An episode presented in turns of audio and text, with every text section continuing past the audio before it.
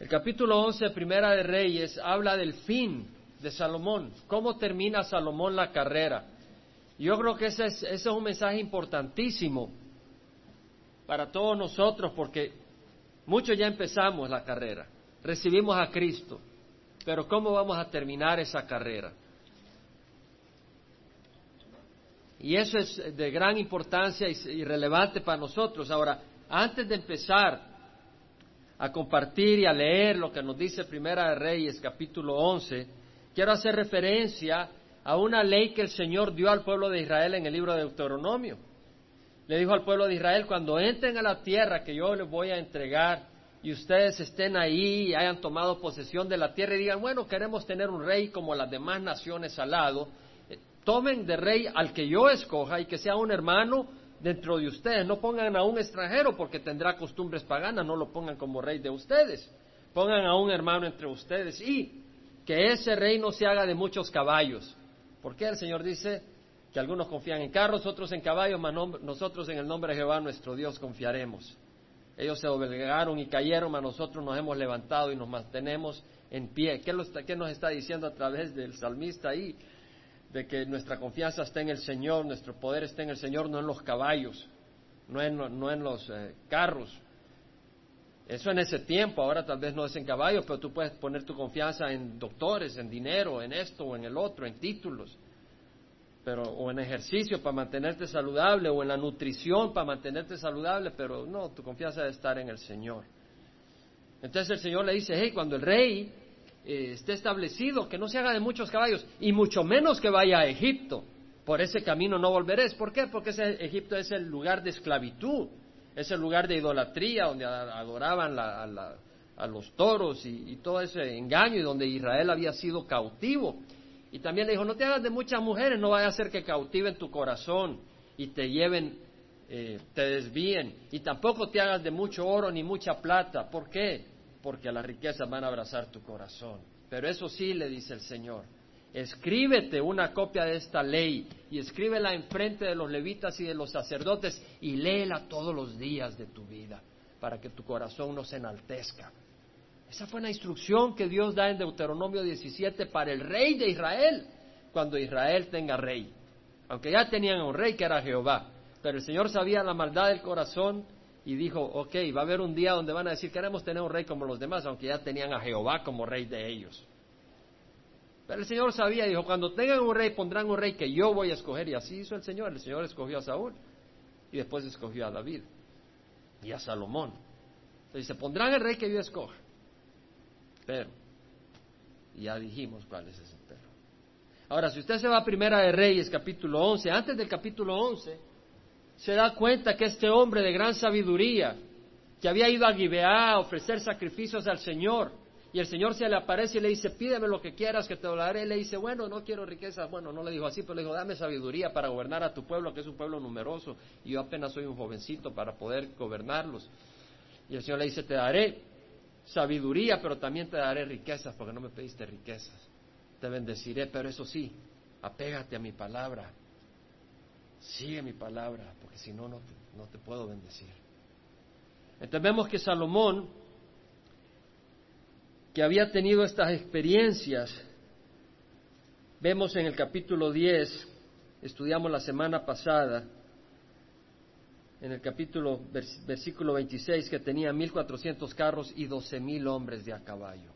Este hombre de gran sabiduría, que Dios le dio sabiduría, vemos que acá desobedece al Señor y se hace de muchos caballos cuando el Señor le dice, no te hagas de muchos caballos. No solo eso, váyase al versículo 28 del capítulo 10, los caballos de Salomón eran importados de dónde? De Egipto. Wow, tenía sabiduría para gobernar al pueblo de Dios y mostró gran sabiduría, pero estaba desobedeciendo al Señor. Tal vez Dios te dio gran sabiduría para los negocios. Dice, Señor, ayúdame, te da sabiduría para los negocios. Y luego los negocios abrazan tu corazón y tú ya no haces la voluntad del Señor. Porque el regalo que Dios te ha dado para salir adelante, lo usas para irte adelante de la voluntad de Dios, en vez de caminar en la voluntad de Dios. Caballos en cantidad e importados de Egipto. Y leímos el domingo pasado en el capítulo 10, versículo 14, que el peso del oro que llegaba a Salomón en un año era 666 talentos de oro, 666. Y ya meditamos el domingo pasado que no toda prosperidad viene de Dios. Meditamos como cuando el Señor estaba siendo tentado en el desierto, Satanás le ofreció prosperidad, tenía hambre el Señor, 40 días y 40 noches sin comer, y Satanás le dice, hey, convierte las piedras en pan si eres hijo de Dios. Le está ofreciendo prosperidad, el Señor le dijo, no solo de pan vive el hombre. Le animo a reconocer que no solo de pan vive el hombre. De veras que es difícil, taquitos aquí, taquitos allá, pupusitas aquí, pupusitas allá. Enciende la televisión, comida aquí, comida allá. Le digo, somos esclavos de la comida, hermano. Cuidado, cuidado. Dulces aquí, dulces allá. Yo le invito a que ore. Dale un coscorrón, Angélica. Yo le invito a que ore para ayunar y orar. Yo se lo invité hace algún tiempo. Yo no sé quién de ustedes me creyó. No me crea a mí. Era una exhortación del Señor. Es tiempo de ayunar y orar. Pero es tiempo. Es tiempo de buscar al Señor. Ya viene el tiempo donde nos regocijaremos con su presencia, con que le veremos con estos ojos. Pero es tiempo de buscar al Señor. Bueno, en el capítulo 11 vemos otro gran error que comete Salomón. Bueno, se hizo de oro y se hizo de plata, se hizo de riqueza y de todo, en abundancia. Capítulo 11 dice, pero el rey Salomón, además de la hija de Faraón, amó a muchas mujeres extranjeras, moabitas, amonitas, edomitas, sidonias y eteas, de las naciones acerca de las cuales el Señor había dicho a los hijos de Israel, no os uniréis a ellas, ni ellas se unirán a vosotros, porque ciertamente desviarán vuestro corazón tras sus dioses, ciertamente desviarán tu corazón, desvían tu corazón. El Señor dice ciertamente, pero Salomón se apegó a ellas con amor. Vemos que Salomón y tuvo 700 mujeres que eran princesas y 300 concubinas con mil mujeres, pobre hombre. He oído de unos sultanes que tienen tres mil mujeres. Y digo, ¿cómo puede tener tres mil mujeres? Y sucedió que cuando Salomón era ya viejo, sus mujeres desviaron su corazón tras otros dioses. ¿Sabe lo que quiere decir desviarse? Es decir, tú dices, ok, voy para allá, pero me voy a dar una pequeña desviadita, pero voy para allá. Tonto, no vas a llegar allá, vas a llegar por otro lado. ¿Me explico? Es decir, es una desviadita, pero no vas a llegar a tu destino. Eso es lo que es desviarse no llegar a tu destino. Desviaron su corazón tras otros dioses y su corazón no estuvo dedicado por entero al Señor su Dios. No dice que no estuvo dedicado. Iba al templo, ofrecía sacrificios, se lavaba las manos, se mantenía limpio, hacía justicia, pero su corazón no estaba por entero dedicado a Jehová su Dios. ¿Cómo está tu corazón entregado al Señor hoy? ¿Cómo está mi corazón entregado al Señor hoy? ¿Estamos dispuestos a dar la última gota de sangre por el Señor? A veces la sangre no es física, es emocional. A veces la sangre es la del desprecio y la persecución que vas a tener cuando quieres vivir piadosamente por el Señor o hacer la voluntad del Señor y van a haber malentendidos. Y tienes que escoger si quieres una buena opinión de la gente que te rodea o una buena opinión del Creador que te ha llamado. Es lo que tienes que escoger. No estaba así como había estado el corazón de David su padre, porque Salomón siguió a Astoret, diosa de los sidonios, y a Milcom, ídolo abominable, abominable de los amonitas. Los amonitas, amonitas eran descendientes de Lot, eh, de esa manera relacionado con los judíos. Hijos de incesto, incestos entre Lot y una de sus hijas. Salomón hizo lo malo a los ojos de Jehová. Tal vez el pueblo estaba admirado de las grandes obras que había hecho Salomón, pero él hizo lo malo a los ojos de Jehová y no siguió plenamente al Señor. Oigan los calificativos que menciona la palabra, plenamente. Es decir, el Señor quiere que le sirvamos plenamente. No quiere decir que somos perfectos, pero quiere decir de que de corazón estás entregado a lo que estás entregado, que no estás jugando. Ya no es tiempo de jugar a religión. Y no vale la pena jugar a religión. cuando you can be in the real thing, cuando podemos estar en lo real. Entonces Salomón edificó un lugar alto a Quemos, ídolo abominable de Moab, en el monte que está frente a Jerusalén, es decir, el monte de Olivos, y a Moloch, ídolo abominable de los hijos de Amón. Este, este Moloch probablemente es el mismo Milcom o Molech, y ya voy a hablar un poco de esto. Así también hizo para todas sus mujeres extranjeras les hizo altares a sus mujeres extranjeras, las cuales quemaban incienso y ofrecían sacrificio a sus dioses. ¿Quiénes eran, ¿Quiénes eran estos dioses para que Salomón les haya ofrecido sacrificio? ¿Quiénes eran estos dioses que competían con el Dios vivo del universo, que había creado al universo, ha creado al universo y había sacado a Israel de la esclavitud de Egipto, había abierto el mar rojo, los había llevado por el desierto, había vencido a los enemigos de Israel? ¿Quién eran estos dioses que competían con ese Dios tan fabuloso que había abierto el Jordán y había llevado a Josué? con los, eh, los israelitas a la tierra prometida, que le había dado valentía a David para vencer a Goliat. ¿Quiénes eran estos dioses que merecían el corazón de los israelitas y que, que, merecían competir con el Jehová? ¿Quién era Astoret? Astoret, bueno, en el Medio Oriente se adoraban a dioses madres diosas madres.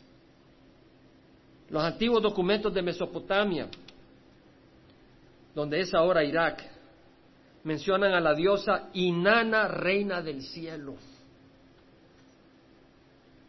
Inanna, reina del cielo, cuyo culto se remonta antes de que Israel saliera de, Egipto. O sea, desde hace más de cuatro mil años se adora a la reina del cielo, en se adoraba en Mesopotamia de los días de Abraham, ¿se acuerda cuando el Señor llamó a Abraham de Ur de Caldea y le dijo, deja tu tierra, deja tu familia, tu parentela y ve la tierra que yo te mostraré? Ahí se adoraba la reina del cielo. Esta diosa se conocía con otros nombres dependiendo del lugar. Inanna en Mesopotamia, en otro lugar se conocía como Istar, reina del cielo, en Babilonia posteriormente. Era considerada la fuente de la fertilidad animal y humana entonces era bendición porque en ese tiempo pues querías tener muchos hijos y querías que tus animales se reprodujeran como conejos y querías que las plantaciones eh, fueran fructíferas, dependía tu vida de ello, entonces ella era quien te bendecía. Los sumerios, es decir, al sur de Irak, después fue, fue Babilonia, celebraban un rito al final de cada año, al principio del año nuevo, el rito era el matrimonio de Inanna o Istar o la, reina del cielo con Dumuzi o en hebreo Tamuz, el dios, y entonces el rey se metía con una prostituta de templo. Y eh, hacían el, hecho como el matrimonio de la diosa con la reina del, del, rey con la reina del cielo, ellos lo, lo imitaban en una, una vez al año. En Caná se honraba a esta diosa del cielo, reina del cielo, como Atar del campo, Atar la majestuosa, y le daban otros nombres. Era la diosa del amor y de la guerra. Si tú tenías que ir a la batalla, pedías la bendición de esta reina. Si querías amor, pedías la bendición de esta reina. Así como había un señor, ellos tenían una señora del cielo. Esa era Astoret. Qué ridículo. Si en Jesucristo, en Jehová, había todo lo que necesitaba. ¿Qué más ofrecía esta mujer? si Dios ofrecía todo? Jehová los había sacado de la esclavitud. Jehová había prosperado a Jacob. Jehová había bendecido al pueblo de Israel. Cuando los egipcios querían eh, oprimir a los israelitas, más se multiplicaban. Es increíble que un hombre con toda la sabiduría de Salomón cae en este engaño por desobedecer la palabra de Dios. Milcom es el dios nacional de los amonitas. Quemos es el dios nacional de Moab, dios salvaje de la guerra. Y Moloch, o Molech, realmente viene la palabra Melech, como Melquisedec. Melech quiere decir rey. Entonces los israelitas agarran las vocales que están entre M, L, K y ponen las vocales de Bochet. Bochet quiere decir vergüenza. Entonces a Melech le ponen las palabras de Bochet, entonces dice Molech para no poner el nombre íntegro del dios pagano, los autores de la escritura, los que, los que escribieron, pusieron Molec o Moloch o Milcom para desprestigiar a este dios cuando lo escriben. Pero este Dios demandaba el sacrificio de los bebés y de los niños. Entonces venían y hay, hay ah, hallazgos arqueológicos de niños que han sido quemados, sacrificados a su Dios, textos literarios que hablan de eso y Jeremías, el profeta y Segunda de Reyes hace referencia a esta práctica donde quemaban a los niños, hermanos, y no estamos muy lejos acá, se destruyen a los niños con sal en los vientres de la madre, se llama aborto. Y es por el Dios del placer. Tal vez tú no lo traes para un Dios, pero lo haces por tu placer, no te conviene, hay que destruirlo porque me va a hacer gastar dinero. Y tienes toda la promiscuidad que tú quieres, y tienes sexo, esto, el otro, fuera del matrimonio, no hay un verdadero amor, las relaciones se rompen, las niñas quedan defraudadas, aparecen los bebés y los abortan. Por, por el sexo, por, por lo que quieras, y se destruye vidas. Vemos entonces qué bajo cayó Salomón. Y vemos la respuesta del Señor. El Señor en versículo 9 del capítulo 11, Jehová se enojó con Salomón porque su corazón se había apartado de Jehová. ¿Dónde está nuestro corazón? Ayuno, oración. Amén. Sí, sí, hermanos. Eh, tal vez la iglesia se va a reducir cuando digo esto. Pero ¿sabe qué? Mejor cinco valientes que cuarenta y cinco tibios. Amén. No digo que son tibios, porque yo estoy hablando de la iglesia, yo soy parte de la congregación. Y lo que yo le estoy compartiendo, hey, créame que yo lo estoy tomando a pecho. Puede preguntarle a mi Dios. Es tiempo de buscar al Señor. Porque hay batallas grandes. ¿Usted cree que Satanás se va a sentar con los brazos cruzados cuando estamos enviando siete mil Biblias a donde usted ya sabe? ¿Usted cree que Satanás va a venir y me va a tirar un aire acondicionadito de lado para que me refresque cuando estamos enviando treinta mil folletos de un lado al otro lado en esta tierra que tanto necesita la palabra? Y cuando estamos planeando seminarios para julio, ¿usted cree que Satanás se va a sentar cómodo? va a venir con todas sus garras, con todos sus dientes. Pero ¿sabe qué? Yo ayer estuve en la reunión de oración y en la reunión de oración mi corazón se refrescaba. ¿Por qué? Porque vale la pena. Vale la pena porque aquí hay vidas cambiadas. Y cuando hay vidas cambiadas y sabemos que hacemos las cosas por el verdadero propósito de Dios, hay ánimo para seguir adelante. Porque necesitamos ánimo. Porque la batalla es fuerte. La batalla es fuerte. Mi ánimo no está en el tamaño de la congregación, mi ánimo está en los corazones cambiados. Cuando oigo corazones cambiados y transformados. Dice que, el Señor se enojó con Salomón porque su corazón se había apartado de Jehová, Dios de Israel, que se le había aparecido dos veces y le había ordenado en cuanto a esto que no siguiera a otros dioses, pero él no guardó lo que Jehová le había ordenado. Salomón, ¿y por qué decidiste no guardar lo que Dios te dijo? Ah, pues porque yo soy sabio, yo soy Salomón, yo tengo un trono de marfil y hay una escalinata de seis escalones y en cada escalón, en cada lado hay un león de oro. ¿Ya no leímos que así es? Así que yo hago lo que me da la gana, pero voy al templo. El Señor dijo a Salomón, porque has hecho esto y no has guardado mi pacto y mis estatutos que te he ordenado, ciertamente arrancaré el reino de ti y lo daré a tu siervo. Arrancaré el reino de Israel y se lo daré a tu esclavo, a tu siervo. Sin embargo, no lo haré en tus días por amor a tu padre David, sino que lo arrancaré de la mano de tu hijo. Qué cosa más triste que el Señor no le dijo, no lo haré en tus días por compasión a ti. No. Si fuera por ti, te lo arranco ya. Eso es lo que le está diciendo el Señor. Si fuera por ti, Salomón, te lo arranco ya, por la maldad que has traído al pueblo de Dios. Pero no lo arrancaré en tus días, sino en los días de tu hijo, por amor a mi siervo David. ¿Quién fue David? Un hombre que cayó, que pecó, pero un hombre cuyo corazón estaba en Dios. Quería pelear las batallas del Señor, quería honrar al Señor, quería glorificar a Dios, quería que el pueblo de Dios prosperara y quería que el pueblo de Dios fuera fiel a Dios. Ese era David y ese es tú. Amén.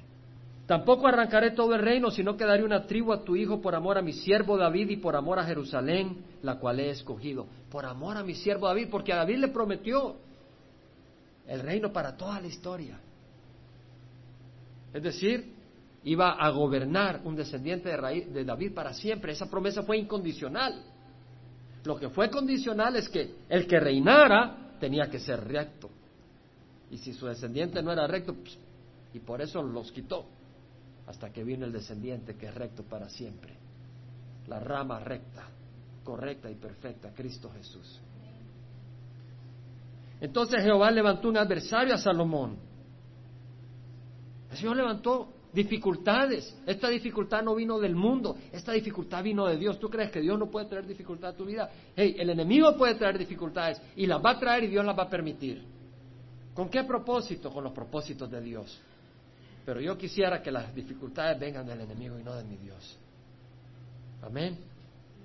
Vemos acá que el Señor está parando a Salomón. Levantó un adversario, Adad Edomita. Este era Edom, son descendientes de Saúl, hermano de Jacob, parientes de los israelitas, enemigos en cuanto a la promesa. Al sur de Israel, al sureste.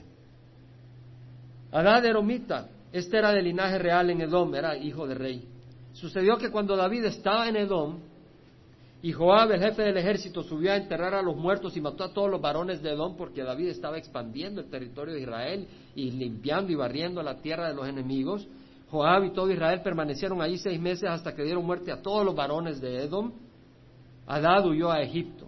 O sea, cuando hizo la limpia David con Joab, Adad, que era edomita, salió corriendo y se fue a Egipto.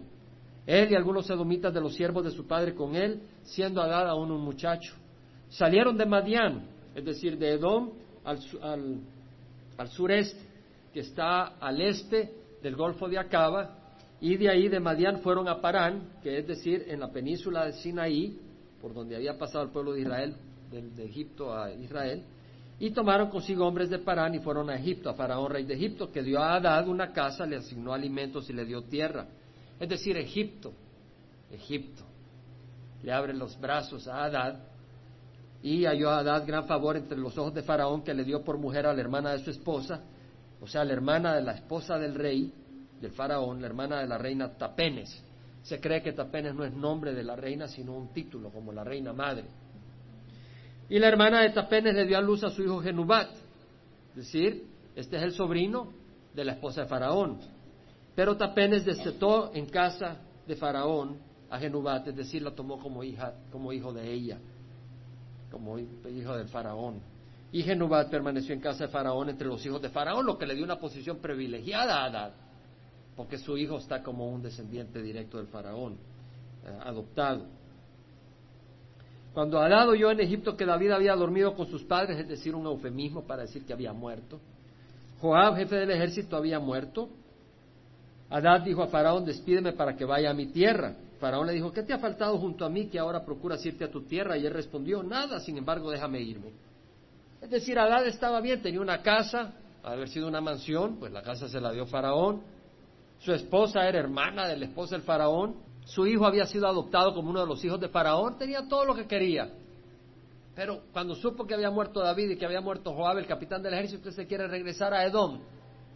¿Quién estaba influenciando su deseo? Dios. ¿Por qué quería traerle una espina a Salomón? que le hiciera la vida difícil, por su maldad. Versículo 23, Dios también levantó otro adversario a Salomón. Ahora este Adad de Domita estaba al sur, ahora le levanta un adversario al norte. A Rezón, hijo de Eliada, el cual había huido de su señor Adad Eser, otro Adad, rey de Soba. Soba es un lugar en la región cerca de Damasco, es al norte. 100 kilómetros al noreste del mar de Galilea, del Capernaum, para darle una idea geográfica. Y había reunido consigo hombres y se había hecho jefe de una banda de merodeadores después de que David mató a los de Soba. Es decir, cuando Adad eh, sufrió la incursión de David y David había hecho eh, limpiazón allá en Soba, eh, Adad se hizo de una banda de merodeadores, de una banda de delincuentes y eh, se unieron a Adad, fueron a Damasco y permanecieron ahí, reinaron en Damasco. Y dice, fue adversario de Israel todos los días de Salomón. Entonces vemos al norte, Rezón, perdón, al norte sí, Rezón y al sur, Adad. Además de la maldad hecha por Adad, o sea que menciona que Adad, el que estaba en el sur, hizo su, hizo su buena maldad a, Salomón, o sea, le, dio dificultad. Y luego se refiere a Rezón, aborreció a Israel y reinó sobre Aram. Este es Rezón. ¿Estamos? Medio confundiditos. Ok, tenemos la palabra del Señor para no, no confundirnos, amén. Ok. Y ahora otro tercer adversario, que es el que agarra el trono, los diez, reyes, los diez tribus, dice, y, versículo 26. Y Jeroboam, hijo de Nabat, un efrateo de Sereda, eso está en Efraín, cuya madre, una mujer viuda, se llama Serúa, era siervo de Salomón, y se rebeló contra el rey. Y esta fue la causa por la cual se rebeló contra el rey. Salomón había edificado el Milo, es decir, una fortaleza, y cerrado la brecha de la ciudad de su padre David o sea, Jerusalén había sido rodeada con una muralla. Y David, perdón, Salomón terminó, había un espacio que estaba accesible, entonces eh, eh, Salomón terminó construyendo el Milo, es decir, la, zona, la fortaleza, la, la cerró, donde había una brecha para proteger al pueblo de Dios. Espero que cada uno de nosotros estemos ahí cerrando brechas en vez de abrir brechas. Amén. Sí, ¿cómo cierras brecha? Cuando hay un chambre lo apagas. Porque ese chambre es una brecha. Apágalo. No abras más la brecha. Amén. Chismes, dicen por allá. Con cualquier título que quieran ponerle. Pero hay que cerrar la brecha. Proteger al pueblo del Señor. Y este Jeroboam era guerrero y valiente. Y cuando Salomón vio que el joven era industrioso, lo puso al frente de todo el trabajo forzado de la casa de José. O sea, lo puso sobre la, los, los, que estaban trabajando a, trabajo forzado, pues, o sea, no creas que tenía sábados y domingos para irte a la playa, sino que eran esclavos que trabajaban forzadamente. Y sucedió en aquel tiempo que cuando Jeroboam salió de Jerusalén, el profeta Ahías, Silonita, Silonita quiere decir de Silo, Silo está en medio entre el mar de Galilea y el mar muerto, en medio, donde había estado el, tabernáculo al principio. El profeta Ahías lo encontró en el camino. Ahías se había puesto un manto nuevo y los dos estaban solos, Jeroboam y Ahías el profeta. Y Ahías tomó el manto nuevo que llevaba sobre sí, lo rasgó en doce pedazos. Doce pedazos. Y dijo a Jeroboam, esto fue enviado por Dios. Toma para ti diez pedazos, porque así dice Jehová, Dios de Israel, he aquí arrancaré el reino de la mano de Salomón y a ti te daré diez tribus. Era Dios quien estaba arrancando el reino de las manos de Salomón. Claro, iba a usar una revuelta, iba a usar una condición no, no favorable. Dios puede usar a Satanás y lo usa. Amén. ¿Qué pasó en la cruz? Satanás fue usado para traer salvación a toda la humanidad. ¿Cierto? ¿Por qué? Porque él motivó la crucifixión de nuestro Señor Jesucristo, pero con la sangre de nuestro Señor Jesucristo y la muerte de Jesús en la cruz se compró la salvación de toda la humanidad, de aquellos que vienen y reciben a Jesús como su Señor y su Salvador. Satanás no está encima del Señor. El Señor no está frustrado porque Satanás lo tiene en una esquina impotente. Él tendrá una tribu, está hablando de, Salomón, o sea, de los descendientes de David. ¿Qué tribu iba a tener? La tribu de Judá. Diez tribus iban a estar en manos del oponente de Salomón. Y la otra tribu, bueno, sabemos que eh, Benjamín se alienaba, se, unía a, los, a, los, de Judá y sabemos que los levitas se unieron a los de Judá. Pero los levitas no tenían tierra. Aquí está hablando de doce tribus y está hablando de diez tribus que tienen tierra, que se van en el imperio del norte y al sur Judá queda para la descendencia de David. Por amor a Jerusalén, la ciudad que he escogido entre todas las tribus de Israel, porque me han abandonado y han adorado a Astoret, dios de los Sidonios, a Chemos, dios de Moab, y a Milcom, dios de los hijos de Amón, y no han andado en mis caminos para hacerlo recto delante de mis ojos y guardar mis estatutos y mis ordenanzas, como lo hizo su padre David. Sin embargo, no quitaré todo el reino de sus manos, sino que lo haré príncipe todos los días de su vida por amor a mi siervo David, a quien escogí, el cual guardó mis mandamientos y mis estatutos. Una vez más, qué dolor sería para mí que Dios diga, te voy a, te voy a sostener un poco más, no por ti, sino por fulano de tal. No porque tú eres fiel, sino porque fulano de tal. Pero yo prefiero oír del Señor, bien siervo bueno y fiel, sobre poco fuiste fiel, sobre lo mucho te pondré, entre en el gozo de tu Señor. Yo quiero oír palabras de aceptación de mi Señor, no palabras de rechazo. Quitaré el reino de la mano de su hijo y te lo daré a ti, es decir, las diez tribus, eh, hablándole a Jeroboam que le está dando las diez tribus. Y a su hijo daré una tribu para que mi siervo David tenga siempre una lámpara, es decir, siempre haya alguien reinando en Judá, descendiente de David, delante de mí en Jerusalén, la ciudad que yo he escogido para poner ahí mi nombre. Y a ti te tomaré, a ti Jeroboam, y reinarás sobre todo lo que deseas y serás rey sobre Israel. Cuando está diciendo será rey sobre Israel es sobre las diez tribus, no sobre Judá, porque esa tribu ha sido dada para el descendiente de David. ¿Entendemos? Esto es muy importante porque de aquí en adelante todo lo que son, los reyes, uno y dos y crónicas, eh, estudiáramos el primer rey y segundo reyes con el permiso de Dios, veremos los reyes del norte y los reyes del sur. El sur es Judá y los del norte son las otras tribus representadas en Samaria. Sucederá que si escuchas todo lo que se te ordena, Efraín, perdón, que llegó a ser su centro de, de reinado Samaria.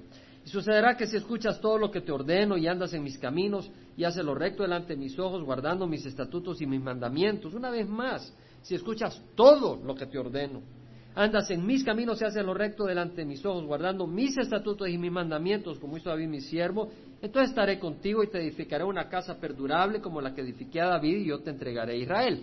No le está hablando de una casa física, le está diciendo, haré un linaje tuyo que reine también, no sobre Judá, pero sobre el resto de Israel. Pero esta promesa es condicional. Para David fue incondicional. Habrá un gobernante tuyo para siempre. Amén. Esa fue la promesa para David. Entonces sí, eh, hubo un tiempo en que pues salieron al exilio y no había rey, pero ahora hay un rey que es Jesucristo, descendiente de David. Ahora la promesa condicional era para Jeroboam.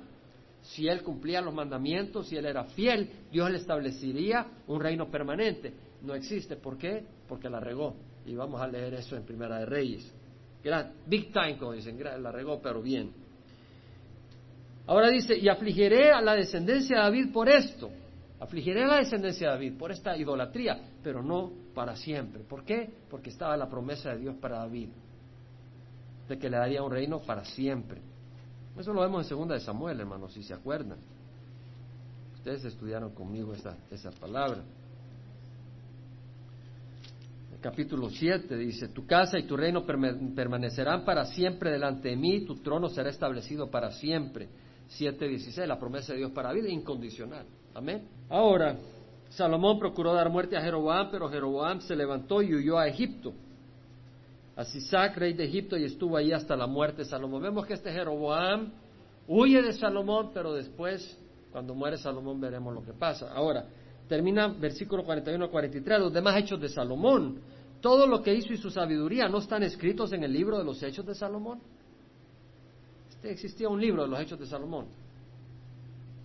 El tiempo que no, lo tenemos, no hay acceso a él, nos ha desaparecido, tal vez algún día aparece, pero Dios nos ha dado lo que tenemos que tener, ni más ni menos. El tiempo que Salomón reinó en Jerusalén, sobre todo Israel, fue de 40 años. Y durmió Salomón con sus padres y fue sepultado en la ciudad de su padre David, y su hijo Roboam reinó en su lugar. Qué triste manera de terminar. Terminó mal Salomón. Altares, Amolec, donde sacrificaban niños, idolatría, 700 mujeres, 300 concubinas, oro. Acabó mal. El Señor le arrebata el reino. Acabó mal. Acabó muy mal Salomón. Ahora, si usted va conmigo a Deuteronomio 17, ¿se acuerda que les mencioné que el Señor dio la ley de que tenía que escribir un libro de la ley, el rey? Al principio del estudio. Mira lo que dice el versículo 19. Lo tendrá consigo. Es decir, no solo lo escriba Salomón, tenlo contigo. Ten la Biblia. Ten la Biblia contigo. No, pues mi esposa es la que anda la Biblia. Ten una Biblia tú. Las tendrá consigo. Yo no digo que a veces no se nos olvide. A mí no se me olvida. Ando con la Biblia donde vaya.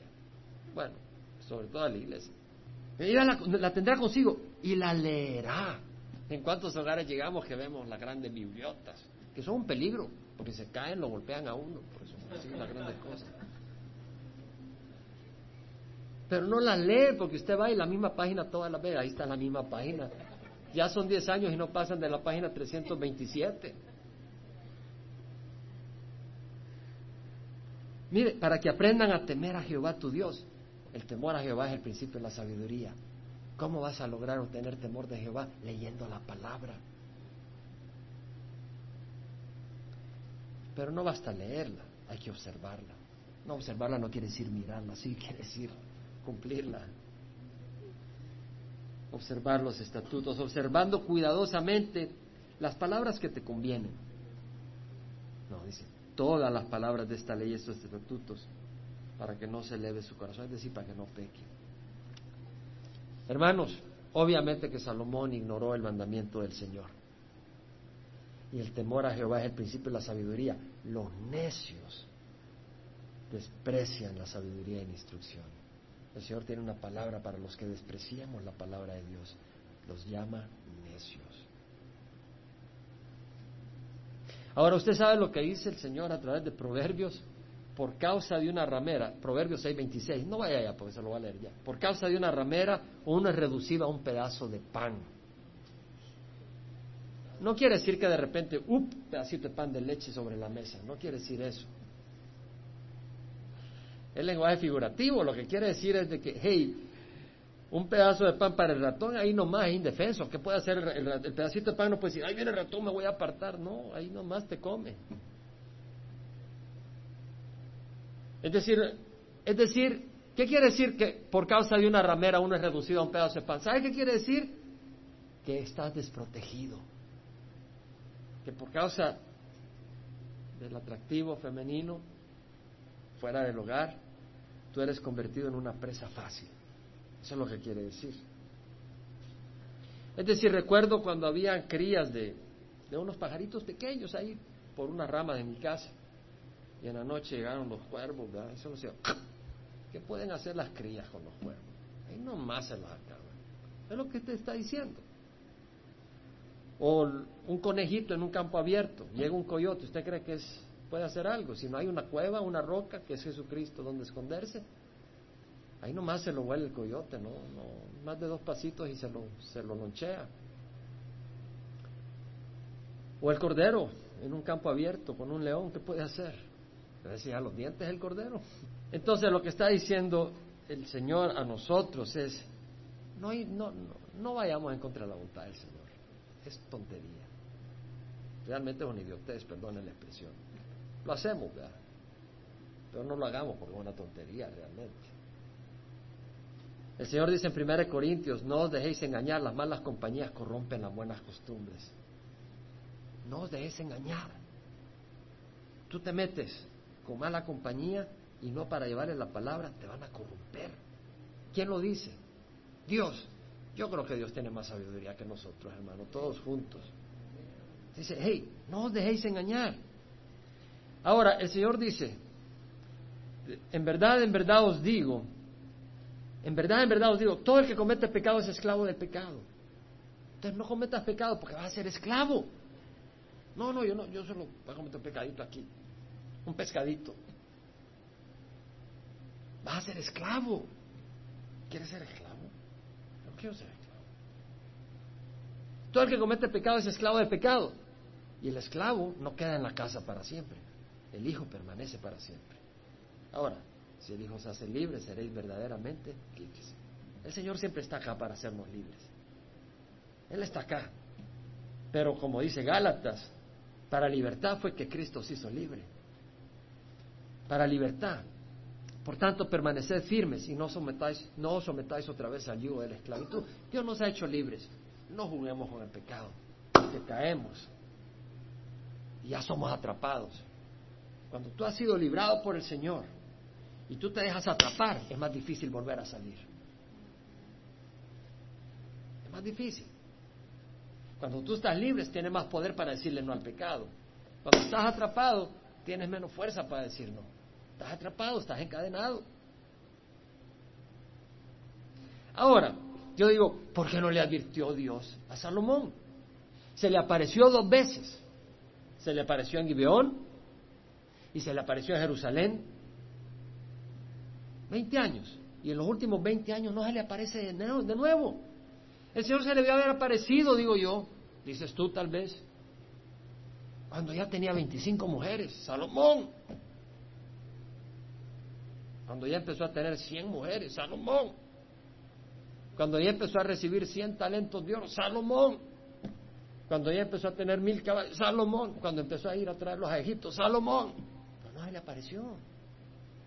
Y tú tal vez estás caminando en pecado esperando que Dios te aparezca y te diga, Pedro, Susana, y se te aparece en el sueño, deja de pecar.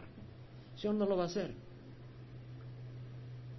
Porque te ha dejado su palabra. Y si tú desprecias su palabra, estás despreciando al Señor.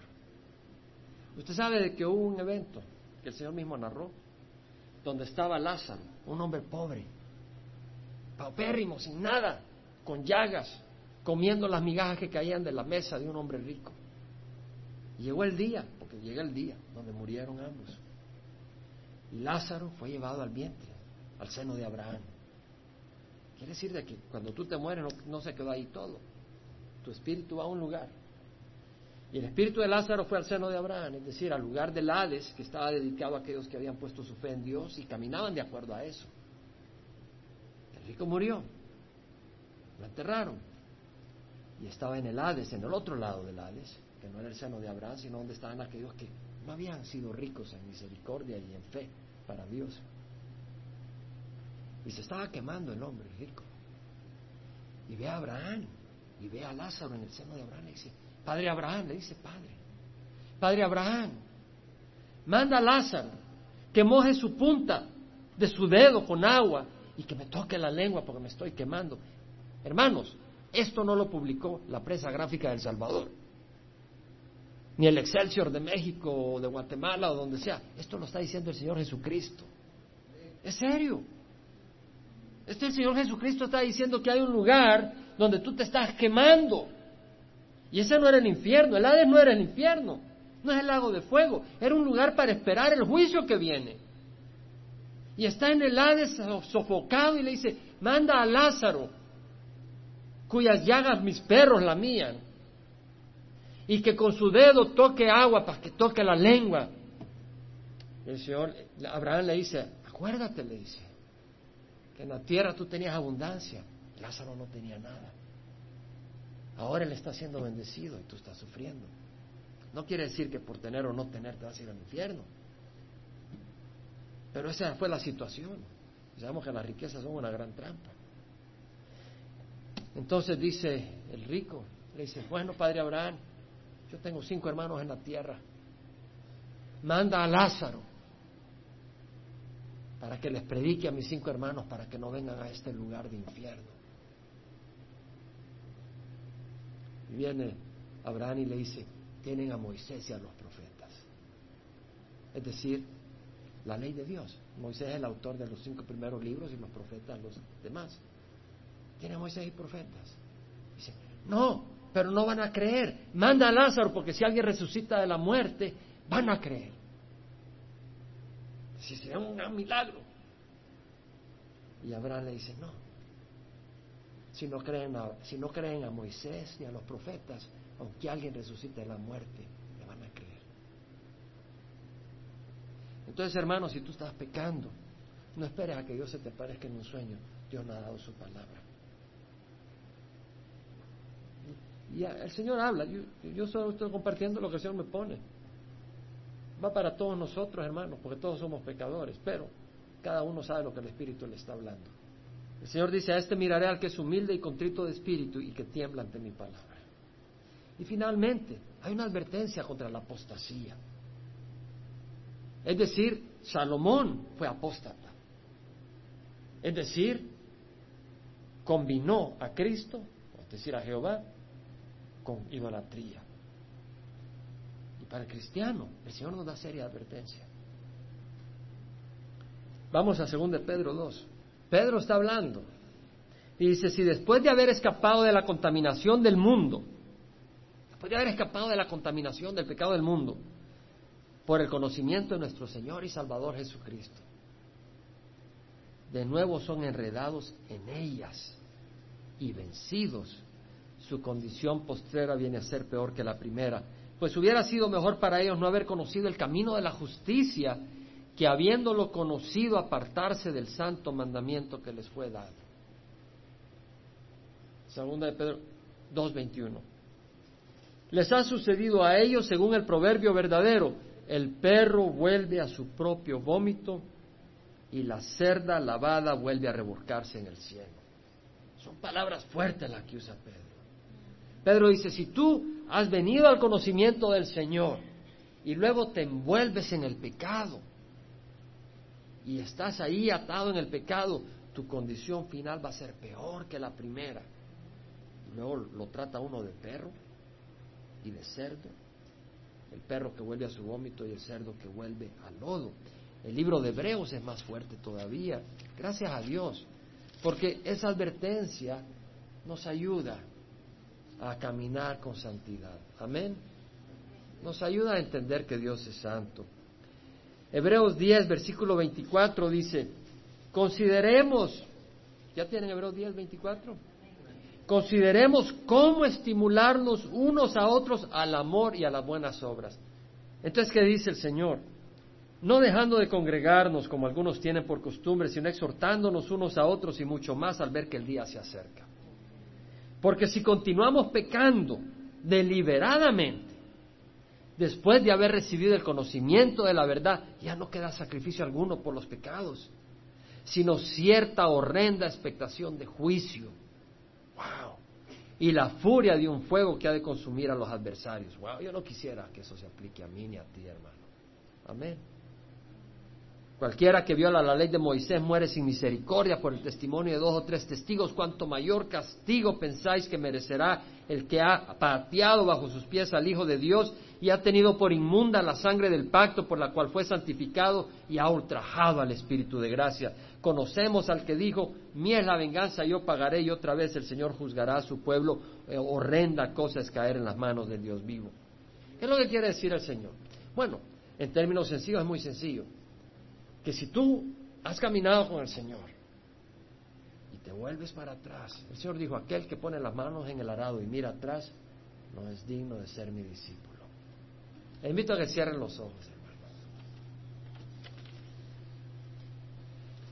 Si tú has estado o estás caminando, yo no estoy hablando nada en particular, deja que el Espíritu te hable a ti. Si tú has estado caminando en pecado, pues viniste al servicio correcto. Porque el Señor dice, hey, si el Hijo se hace libre, seréis verdaderamente libres. Yo te invito a que llames a Jesús, clamas. Clama al Señor. Clama a Cristo. Él no vino a condenarnos, Él vino a librarnos. Clama a Cristo. ¿Y qué puedes hacer? Congregarte. ¿Qué puedes hacer? Buscar la palabra.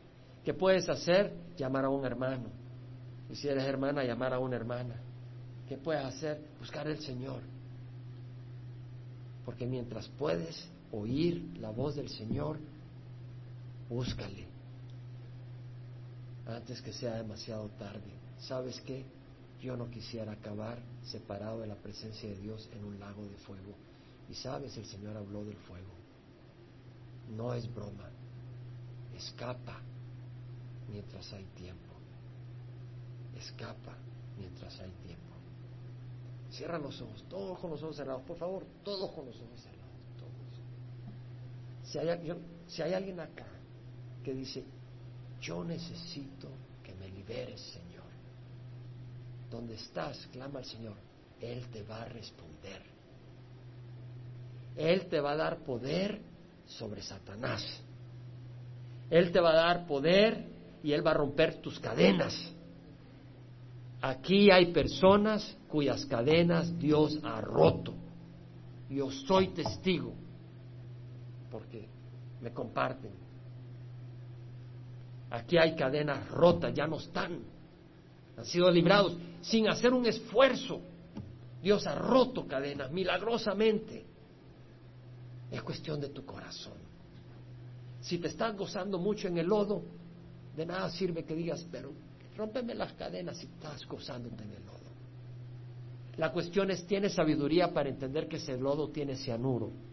¿Tienes sabiduría para entender que ese lodo está contaminado con arsénico y te va a quitar la vida, te va a perforar el hígado? Tienes entendimiento. Mientras tienes entendimiento, escapa. Clama al Señor ahí donde estás. Oh, pueden ser celos. Puede ser amargura. Puede ser codicia. Puede ser odio. Puede ser que no quieres soltar tu vida a las manos del Señor. Quieres, quieres gobernar tu vida. Quieres vivir tibiamente un poquito de Dios y un poquito del mundo. Eso no funciona. Eso es estar esclavo del mundo. Porque no eres libre para servir a Dios. Eres esclavo de tu mismo búsqueda de tu propio placer, de complacerte a ti, a ti, a ti, a ti, a ti. Escapa mientras hay tiempo. Ahí donde estás, haz negocio. Sabes, no te va a pedir que levantes la mano. La puedes levantar si quieres, pero lo que quiero decir es, eh, es entre tú y el Señor, privado. No necesito yo saber a quién Dios le habló hoy. No necesito confirmación de ver tres, cinco, diez personas al frente para decir, se predicó. No, yo sé que este mensaje es del Señor. Ahí donde estás. Clama y Dios te va a liberar por fe. Gracias por la sangre de Jesús que nos limpia y nos lava y nos permite entrar al trono de gracia para recibir esa ayuda en el tiempo oportuno. Venimos a ti, Señor, rogando por tu gracia. Protege nuestra mente, protege nuestros corazones, fortalece nuestras vidas, ayúdanos a correr la carrera y llegar a nuestro destino, Cristo Jesús. Padre, te damos gracias. Bendice a cada uno, Señor, aquellos que hoy no te conocían, pero hoy quieren recibirte, que te reciban aquellos que han estado desviados y hoy se fortalecen, que tú les fortalezcas y salgan de acá, no vencidos, sino con la promesa y la seguridad que pueden caminar en victoria, porque tú no nos pides lo que es imposible para Dios. Nos pides lo que es imposible para el hombre, pero no lo que es imposible para Dios. Y si es de acuerdo a tu voluntad, tú lo concedes. Y tu voluntad es que caminemos santamente. Te damos gracias. En nombre de Cristo Jesús. Amén. Si usted quiere orar.